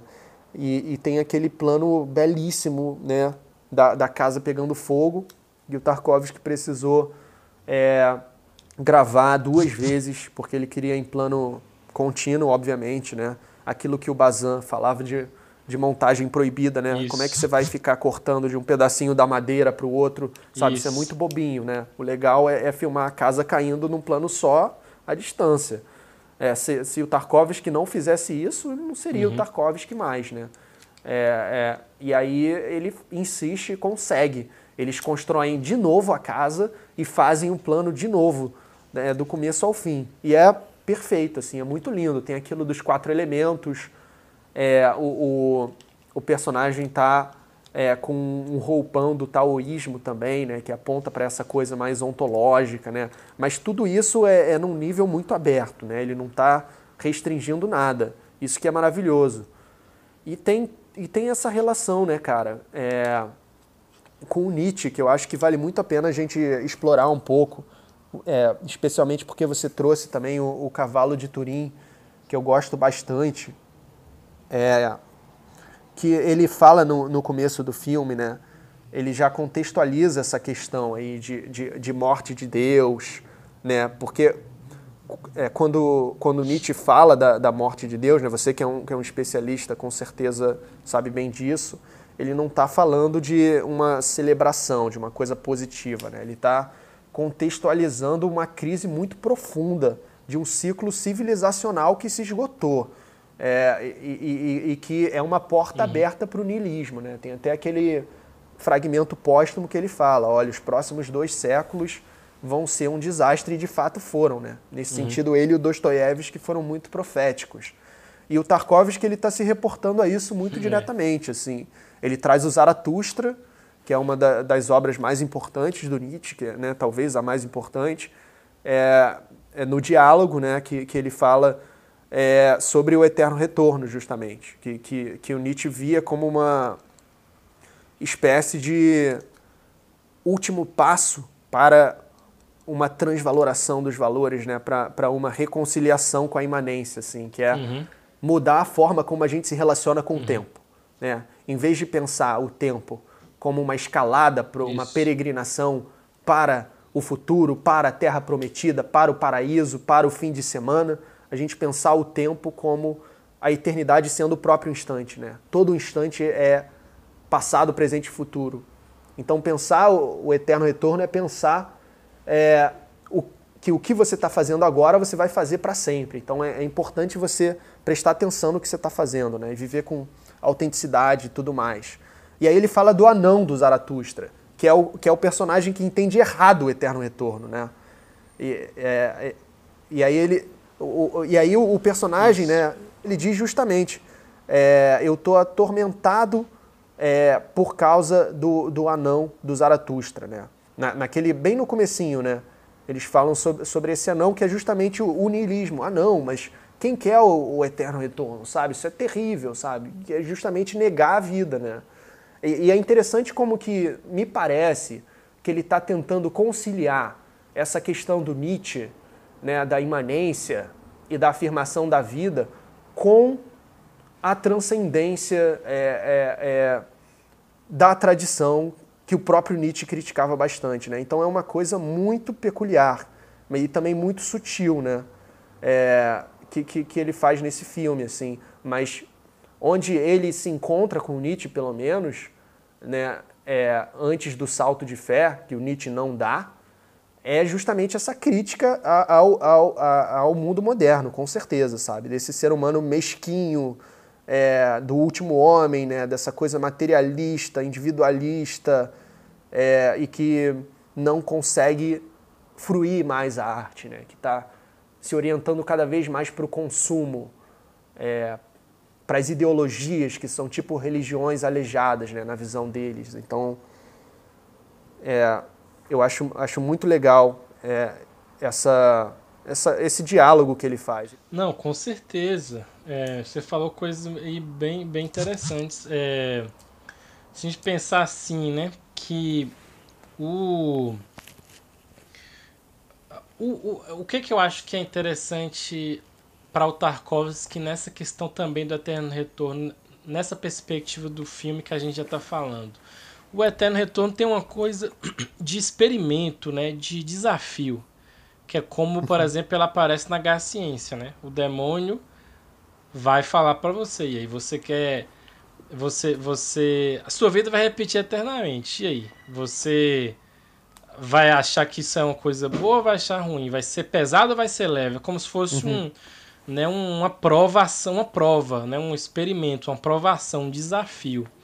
Nesse, esse, é um, esse, por exemplo, é um dos momentos em que eu acho que um, um, um pensador como Nietzsche se encontra, por exemplo, como um pensador como Kierkegaard, que embora sejam muito diversos em termos é, em vários termos, mas isso é uma coisa, por exemplo, que aproxima a coisa do experimento, do desafio, né? Você uhum. é, e eu acho que eu acho que essa é a sacada do Tarkovsky de ter essas duas coisas no mesmo filme. Total. O Eterno Retorno é um desafio. O salto da fé é um desafio. E como você falou, né? É, o... Por que, que eu acho que é muito o salto da fé mesmo? Porque é uma coisa do absurdo, né? Quer dizer, o, mundo tá acabando, o, cara tem que dormir com a empregada e ele vai salvar o mundo fazendo isso? E queimar na casa? O que, que tem a ver? Não tem É absurdo, bem, ou seja. Bem absurdo. É a lógica lá de. É, Deus mandou. É, Abraão, Deus mandou você matar seu filho. Pra que isso? Como yeah. assim? É, é, é um absurdo, ou seja, é um absurdo. Que o Kirk vai explorar lá no Temor e Tremor.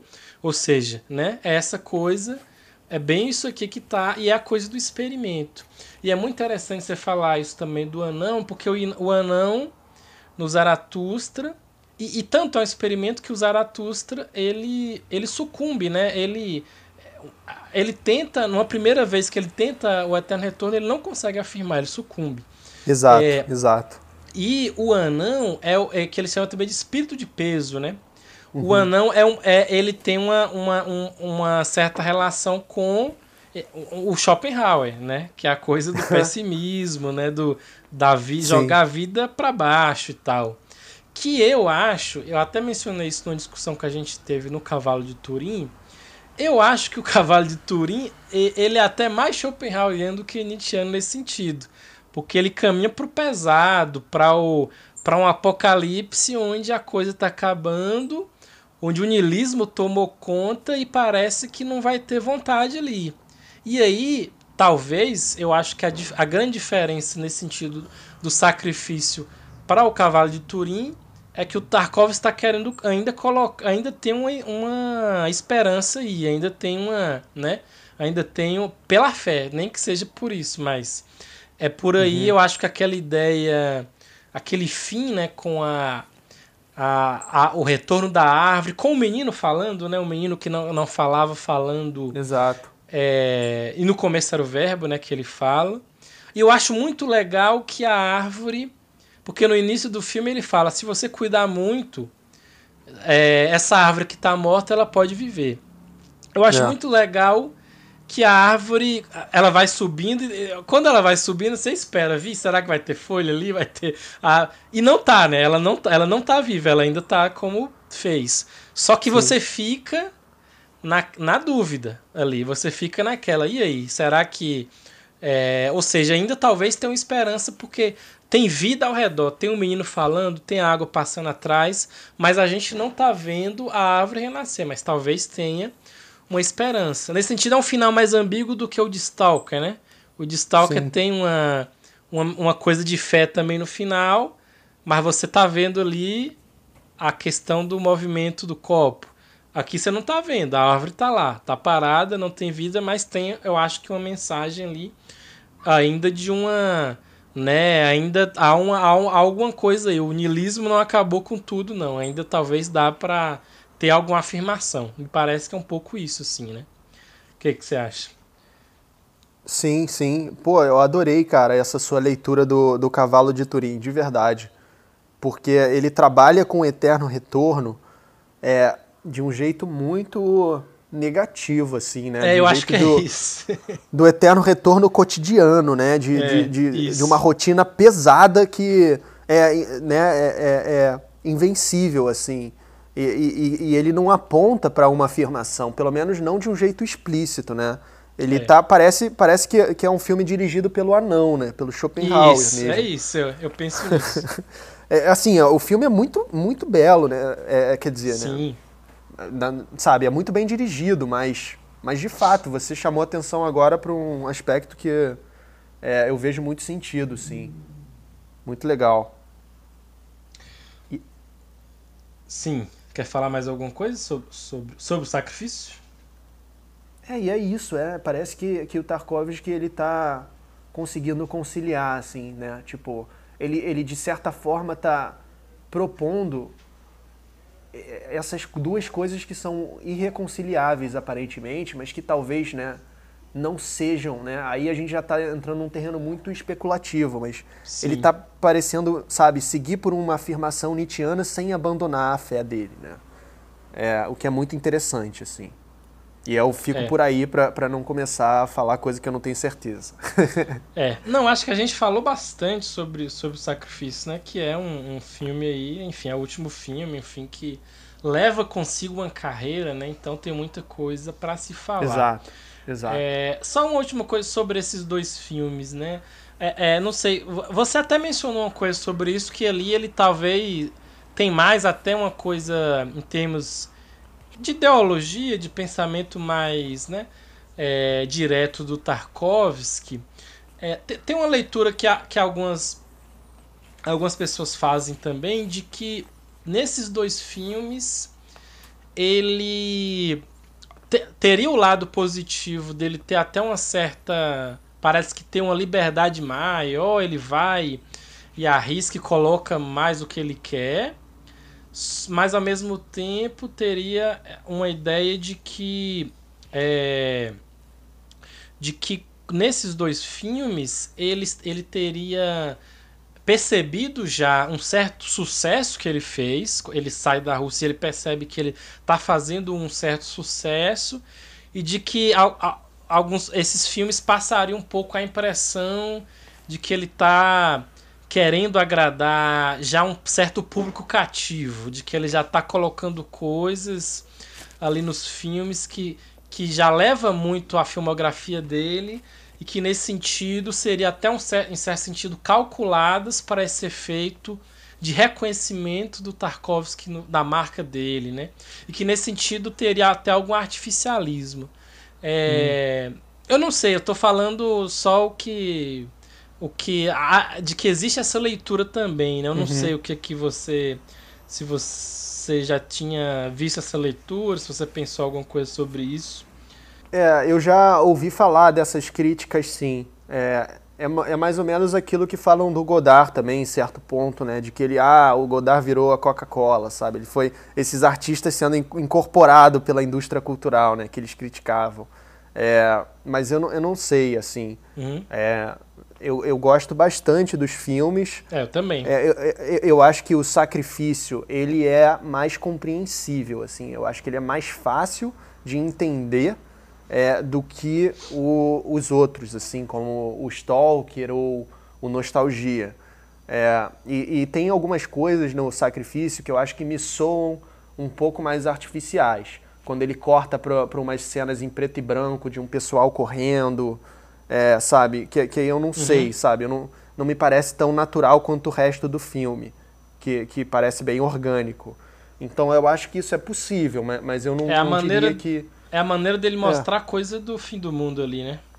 É, e aí ele entra muito nessa coisa mais ideológica que ele não era tão é, afeito, né? De usar o filme para é, militar por alguma coisa, sabe? Mas ele fazia isso de um jeito mais sutil, assim, sem que a arte ficasse em segundo plano.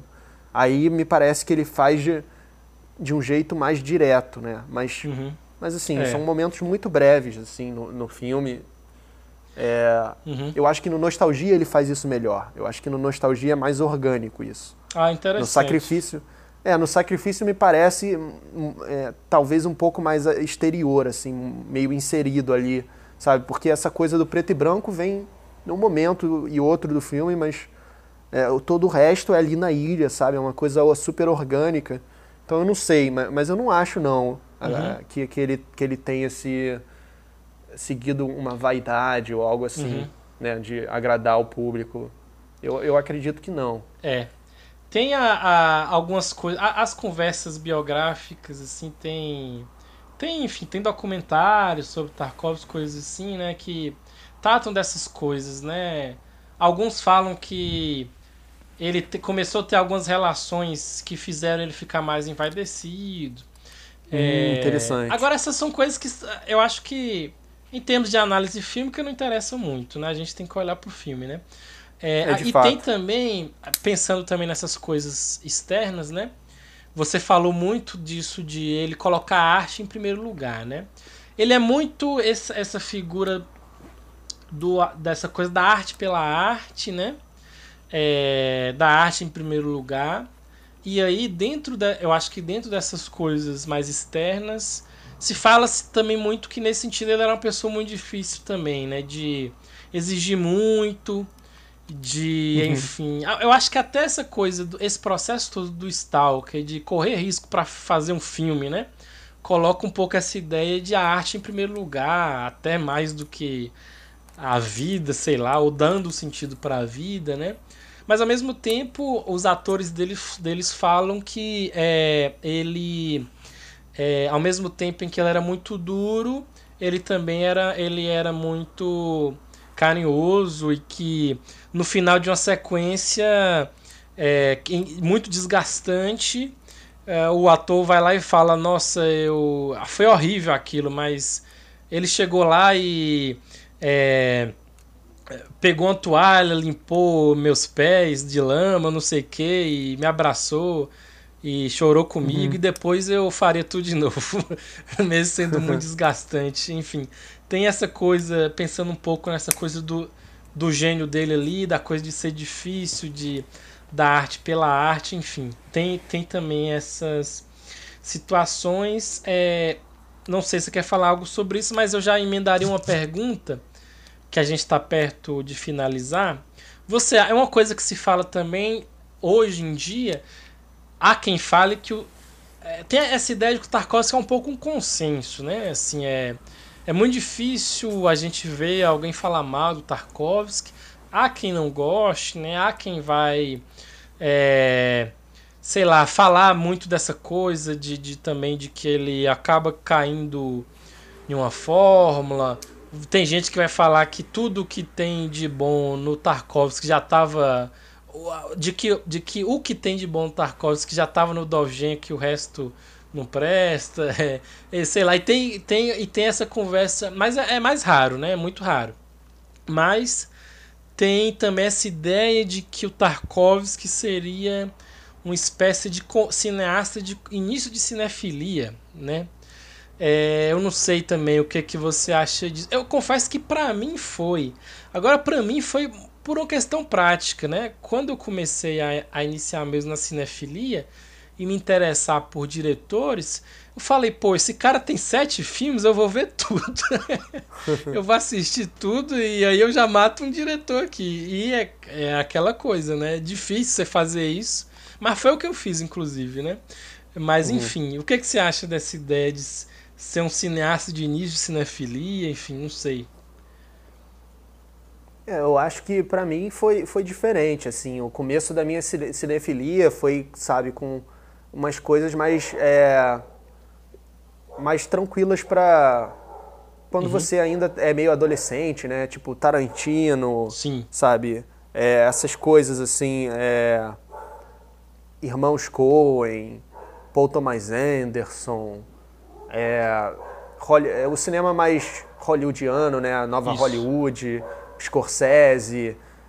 Depois que, que eu conheci mais, assim, né? Me aprofundei mais.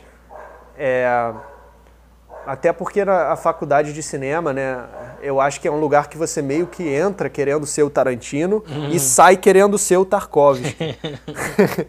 e aí depois você amadurece né, depois de, de um filme ou, ou, alguma coisa assim, e ver que você tem que ser você mesmo.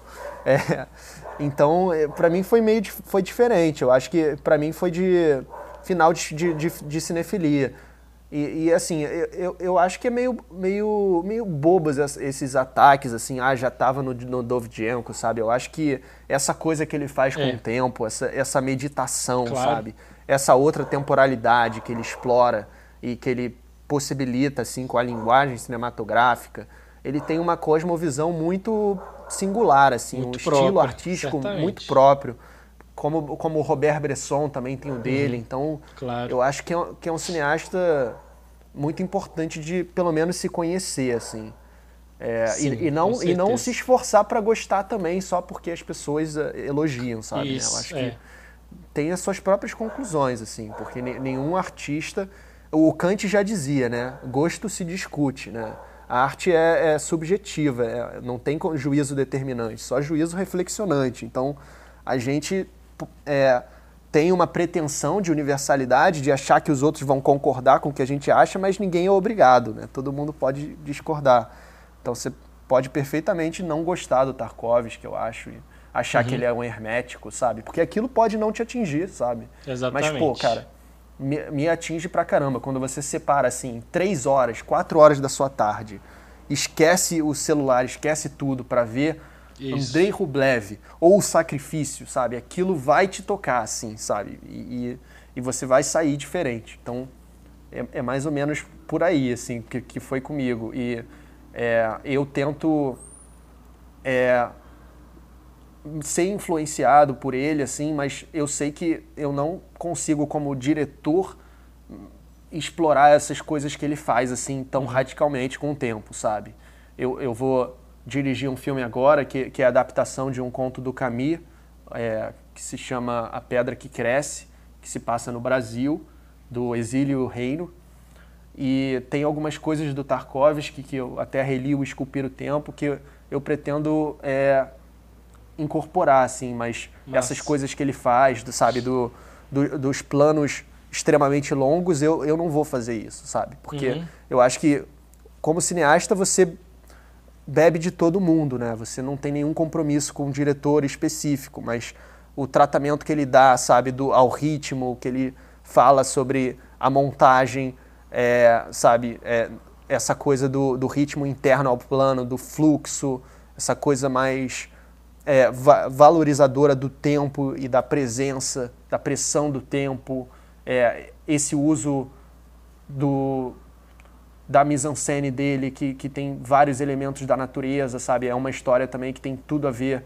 com a natureza, uma natureza particular do Brasil, então está sendo uma referência muito importante, sabe?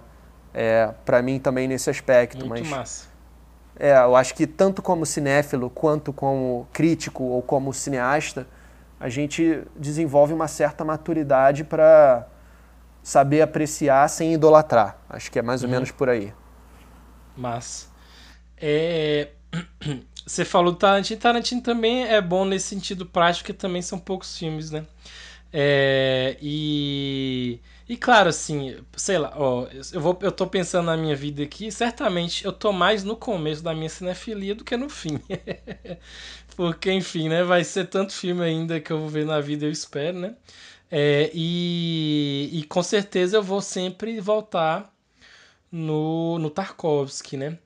É, enfim, o, uma coisa também interessante, você falou do negócio do da montagem proibida né, do André Bazin, é muito interessante que esse, essa ideia é, ela foi muito, digamos assim, promovida em prol de um realismo. Né? O Bazin está muito, por exemplo, preocupado com isso. Né? E aí é interessante que o, o Tarkov está fazendo uma crítica muito parecida, mas para outro fim, porque para ele não é o, o fim dele não é o realismo, né? Isso é, eu acho que isso é, é muito interessante também. É, bom, para finalizar então, Matheus, eu queria te perguntar se você tem um filme preferido do Tarkovsky, se tem algum, enfim. Eu acho que, que o meu preferido é, é, é, é a obra, assim, sabe, como um todo, assim. É muito difícil escolher, porque tem aspectos de um que eu gosto mais e aspectos de outro é, que eu gosto mais. É, o que sei lá, eu me relaciono melhor é o sacrifício. Então, se for para apontar um, eu, eu, eu talvez escolheria esse. Mas, sabe, eu gosto de todos, assim. Ah, mas muito legal. É interessante isso que você falou, porque você, você fez um pouco uma crítica ao sacrifício, eu achei que você não ia falar o, o sacrifício. É eu, eu, eu sempre penso muito no sacrifício quando eu penso nisso. Eu sempre penso muito no sacrifício. É, tem um, tem um parênteses também. Sim. Porque é, o que eu tô falando de favorito é diferente do que eu acho melhor sim. realizado. Uhum, uhum, sim. Se, se for para dizer o melhor realizado, aí eu não sei. Uhum. Talvez o Stalker, talvez. Então, é. Pois é. é o Andrei Rublev, não sei. É. Mas o meu favorito, que, sabe, eu, sei lá, eu, eu gosto mais de, de assistir com todos os seus defeitos, é o sacrifício. é, eu, eu também gosto muito do sacrifício. É... Eu também é como você, eu tenho dúvida. Talvez o que assisti por último eu vou achar melhor. Talvez agora eu vou rever o Solares. Talvez Solares vai ser é, o melhor para mim também, o que eu vou gostar mais. Mas eu. Já que você citou o sacrifício, acho que eu citaria o Stalker, assim. Eu acho que eu fico um pouco entre esses dois também. Mas eu, pensando um pouco assim, eu acho que o Stalker enfim, eu, é um que eu, que eu gostei muito. Enfim, de todos, mas é, só para não, não ficar no muro aqui, já que você falou um, vou falar esse outro aqui. É, bom, eu acho que é isso, né? A gente teve uma conversa. Nossa, gostei muito da conversa. Foi uma conversa longa aqui que a gente fez e, e, e muito boa, a gente conseguiu discutir muita coisa, os filmes, o pensamento, vários aspectos, relacionar com, com outros cinemas. É, gostei muito, Matheus. Eu, enfim, já agradeço aqui demais é, essa conversa, você ter se disponibilizado para essa conversa. E eu deixo, antes de finalizar, então, eu passo a fala para você se quiser falar mais alguma, alguma coisa. Enfim, eu gostei bastante. Obrigado pelo convite. Foi uma excelente conversa, gostei muito e estou empolgado para falar sobre o Solaris e discuti-lo no Cineclube. Parabéns pela realização, por sinal, do Cineclube, especialmente nesses tempos. Parabéns pela adaptação que vocês fizeram. E, bom, Fica aqui o meu convite para quem se interessar conhecer o meu canal do YouTube, onde eu falo sobre cinema e filosofia, com quatro vídeos por semana. É só jogar lá Matheus Benites no Google ou no YouTube. Muito obrigado mais uma vez. Bom, reitero o agradecimento ao Matheus e Lembro que no, é, esse podcast faz parte da programação, da nossa programação de quinzena do Andrei Tarkovsky aqui no Segundo Cinema, é, que vai contar também com duas discussões de filmes do Tarkovsky. Dia 14, o, discutiremos o filme Solares, com a presença do próprio Matheus, e no dia 21 discutiremos o filme Stalker, que é, terá como comentários iniciais é, Nelma Guzmão Oliveira. Pois bem, é, assim então nós encerramos mais um episódio do podcast Segundo Cinema. Acompanhe é, as nossas redes, acompanhe o Instagram do Segundo Cinema é, e ouça nossos podcasts, quem ainda não ouviu os anteriores, e participe das nossas sessões.